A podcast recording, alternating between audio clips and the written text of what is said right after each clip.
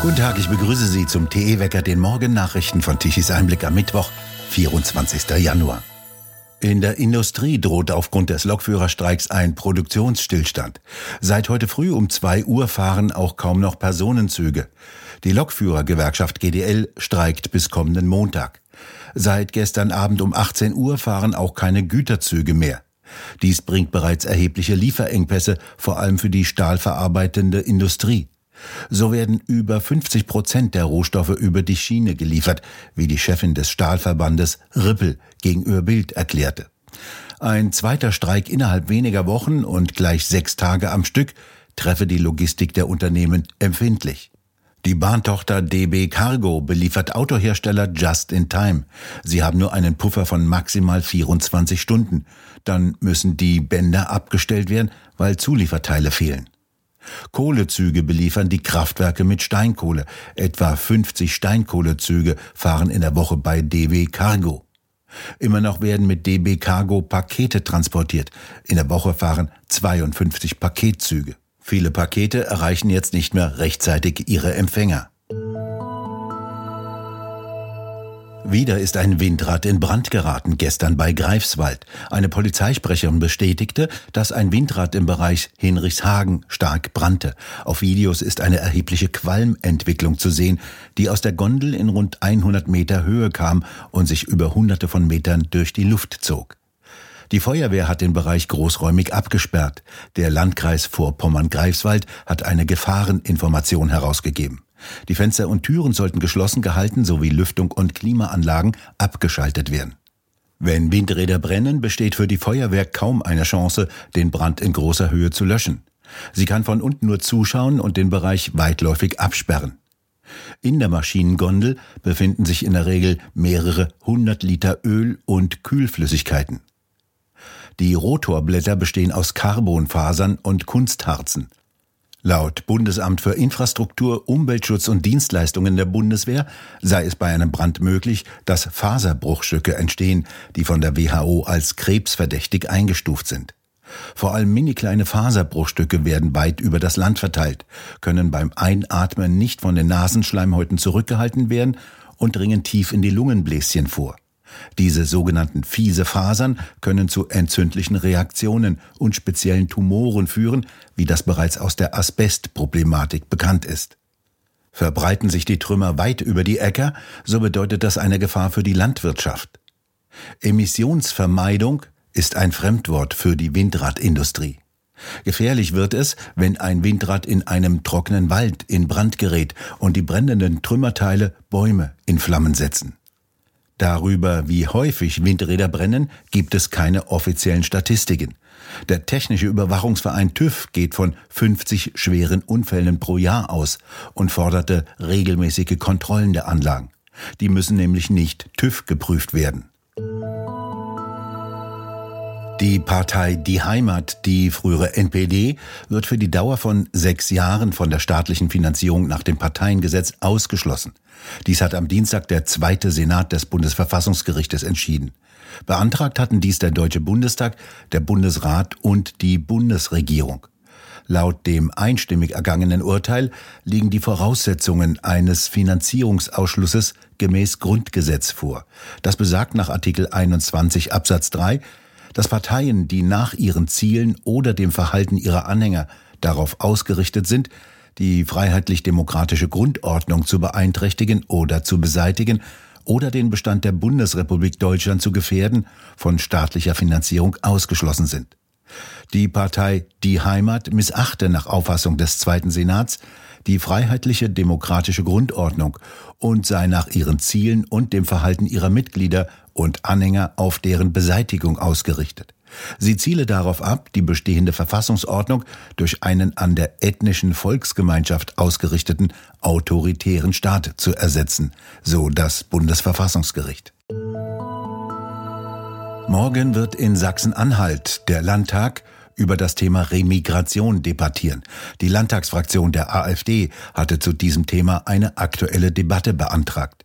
Jede der sechs im Landtag vertretenen Fraktionen hat zehn Minuten Redezeit. Dieses Wort Remigration ist schnell zum Unwort des Jahres gewählt worden. Es gehe in der Debatte um illegale und straffällige Ausländer, die das Sozialsystem missbrauchten und gemäß Rechtslage abgeschoben gehörten. Nichts anderes habe die AfD gefordert, so der zweite Fraktionschef in Magdeburg, Ulrich Siegmund. In der Diskussion wolle die Partei am Donnerstag deutlich machen, dass es nicht um rechtschaffene Migranten gehe, die sich gut integriert haben. Zuvor übrigens will die Fraktion Die Linke über das Thema Unser täglich Brot ist in Gefahr debattieren. Das Landgericht Würzburg hat den Haftbefehl gegen den bayerischen AfD-Landtagsabgeordneten Daniel Halember aufgehoben. Der war bereits gegen Auflagen außer Vollzug gesetzt. Gegen Halember war Haftbefehl wegen angeblicher Volksverhetzung und Verwendens von Kennzeichen verfassungsfeindlicher Organisationen erlassen worden. Vor der ersten Sitzung des neu gewählten Bayerischen Landtages Ende Oktober des vergangenen Jahres wurde er vorübergehend festgenommen. Hallember selbst weist die Vorwürfe der Staatsanwaltschaft zurück. Er steht auch in der Kritik wegen seiner Mitgliedschaft in der Burschenschaft Teutonia Prag. Bereits am 9. Januar hatte das Amtsgericht Würzburg seiner Beschwerde teilweise stattgegeben. Im Hinblick auf drei verbleibende Tatvorwürfe verneinte die Kammer das weitere Fortbestehen des Haftgrundes der Verdunklungsgefahr. Halembers Anwalt begrüßte die Entscheidung. Er erwarte am Ende einen Freispruch. Die AfD Bayern forderte auf einem Landesparteitag Kalemba auf, sein Abgeordnetenmandat niederzulegen. Doch die Landtagsfraktion in München stellte sich hinter ihn. Der 22-Jährige bleibt jetzt Abgeordneter im Bayerischen Landtag. Das Parlament der Türkei hat dem Beitritt Schwedens zur NATO zugestimmt.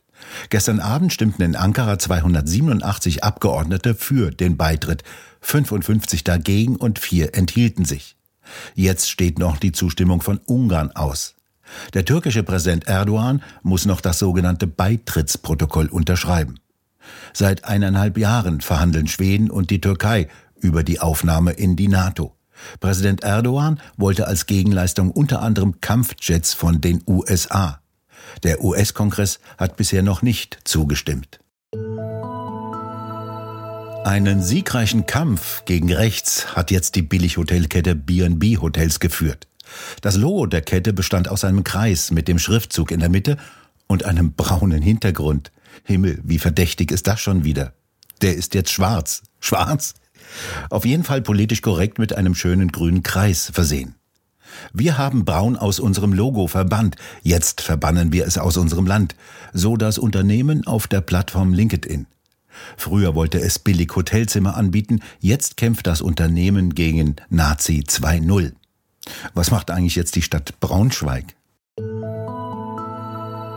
Im Alter von 82 Jahren ist der legendäre Musikproduzent, Komponist und Sänger Frank Farian gestorben. Vor allem im Ausland gilt er als erfolgreichster deutscher Musikproduzent. Seine Musiktitel produzierte er wie am Fließband. Sie haben sich weltweit verkauft. Von über 800 Millionen Mal ist die Rede. Er hat Bands wie Bonnie M mit den Titeln Rivers of Babylon oder Daddy Cool und Milli Vanilli entwickelt. Dieses Popduo hatte übrigens für einen einzigartigen Skandal gesorgt. Sie haben keinen ihrer Titel selbst gesungen, sondern bei ihren Auftritten nur gespielt und synchron die Lippen bewegt. Sie hatten sogar den bedeutenden Musikpreis Grammy Award als beste neue Künstler bekommen. Der Schwindel flog auf, als bei einer Show in einem US-Vergnügungspark das Playback hängen blieb und die Musiker panisch von der Bühne stürmten. Farian selbst hatte übrigens bei den Aufnahmen mitgesungen. Jetzt starb er in seiner Wahlheimat Miami. An Universitäten ist der Trend linksgrün. Studenten und Professoren gendern. Mädchen haben pinke Haare und Jungs blaue Fingernägel. Das Audimax bekommt hin und wieder einen orangenen Farbanstrich von der letzten Generation. Und der allgemeine Studierendenausschuss ASTA kündigt täglich per Mail und über die Toiletten woke Veranstaltungen an. Sie sind herzlich eingeladen, eine Studentin in ihrem alltäglichen Irrsinn an einer deutschen Universität zu begleiten. Dies schreibt Charlotte Kirchhoff in der neuesten Ausgabe von Tichys Einblick. Mit dem Fahrrad oder mit dem Bus an der Universität angekommen, begrüßt man einige Kommilitonen. Zum Beispiel eine, die einen Pullover mit der Aufschrift FCK AfD trägt. Dann geht es in den Hörsaal. Neben einer tropfenden Decke sorgt ebenfalls für Überraschung, dass die Psychologieprofessorin in ihrem Vortrag nur von Frauen spricht. Patientinnen, Versuchsleiterinnen, Studentinnen. Das generische Femininum scheint sich durchgesetzt zu haben. Denn die gendergerechte Pause fehlt völlig. Komisch, dass sich die männlichen Studenten nicht diskriminiert fühlen. Naja, vielleicht definieren sie sich ja gar nicht als Männer. Ach so, und dann gibt es ja noch einen, der sich bereits in der Vorlesung seinen Joint für die Pause dreht und entsprechend wenig vom männerfeindlichen Sprachgebrauch der Professoren mitbekommt. In der Pause geht dieser Student direkt nach draußen, um zu rauchen. Andere gehen erst einmal auf die Toilette. Dort finden sich eine Galerie von Stickern und Flyern. Neben FCK, AfD-Stickern machen einige Sticker auf sexuelle Gewalt aufmerksam. Nein heißt Nein.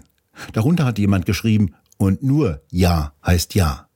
Außerdem hängen in der Klokabine Einladungen zu spannenden Veranstaltungen. Der Quark, Referat für Queer Awareness, Equal Rights und Gender Matters, lädt zum Beispiel zu einem Treffen ein, bei dem Ideen für Informationsabende zu queeren Themen ausgetauscht werden sollen. In einer anderen Kabine kündigt der Quark die queeren Thementage an. Man kann sich auf eine queere Party, einen Kleidertausch und viele Vorträge sowie Workshops rund um das Thema queer erfreuen. An den Vorlesungen des Studium Generale können auch Studenten teilnehmen, die nicht für das jeweilige Fach eingeschrieben sind. Wer möchte schon einen Vortrag verpassen mit dem Motto über die Geschlechtszugehörigkeit eines Menschen entscheidet nicht sein Leib, sondern seine Seele. Oder Russland im Kulturkrieg, in dem die Innsbrucker Religionssoziologin Christina Stöckel darüber spricht, welche Rolle Gender, Homosexualität und traditionelle Werte im Krieg Russlands gegen die Ukraine spielen. Vom Klo in die Mensa. In der Schlange zur Essensausgabe fragen sich die Studenten gegenseitig, ach, du bist auch Vegetarier? Die Antwort in vielen Fällen, nee, Veganer. Zum Glück bietet die Mensa vegane Bratwürstchen an. Normale gibt es allerdings auch, die nimmt nur kaum ein Student in Wokistan. Während des Essens unterhalten sich die Studenten dann über die Vorteile einer offenen Beziehung und darüber, wie egoistisch und besitzergreifend es sei, wenn Menschen nur feste Beziehungen eingingen. Dies schreibt Charlotte Kirchhoff, wo in der neuesten Druckausgabe von Tichys Einblick.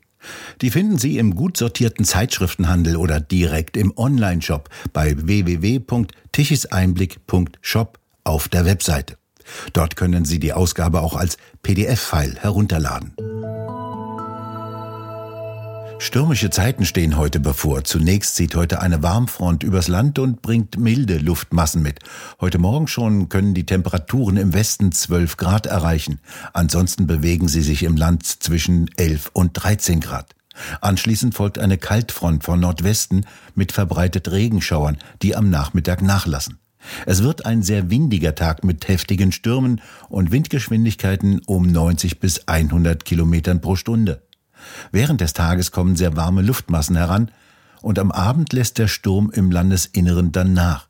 Am Donnerstag beruhigt sich das Wetter wieder bei einem Zwischenhoch und am Freitag folgt schon die nächste Kaltfront. Und nun zum Energiewendewetterbericht von Tichys Einblick. Deutschland benötigt eine recht hohe elektrische Leistung, so um 12 Uhr mittags gestern knapp 78 Gigawatt. Der Wind wehte wieder einigermaßen und ließ die 30.000 Windräder drehen. Die lieferten um 12 Uhr mittags die elektrische Leistung von rund 37 Gigawatt. Nur kurz kam die Sonne etwas hervor. Die Photovoltaikanlagen konnten 12 Gigawatt an elektrischer Leistung um 12 Uhr mittags liefern. Ab 15 Uhr dann allerdings nichts mehr. Die Leistung musste eben woanders dann hergeholt werden. Die konventionellen Kraftwerke lieferten um 12 Uhr mittags 26 Gigawatt an elektrischer Leistung. Selbst bei hohem Windaufkommen kann man die nicht abschalten, denn deren Strom wird auch dazu benötigt, um die Netze stabil zu halten. Das können Windräder und Photovoltaikanlagen nicht. Wir bedanken uns fürs Zuhören. Schön wäre es, wenn Sie uns weiterempfehlen. Weitere aktuelle Nachrichten lesen Sie regelmäßig auf der Webseite tichiseinblick.de und wir hören uns morgen wieder, wenn Sie mögen.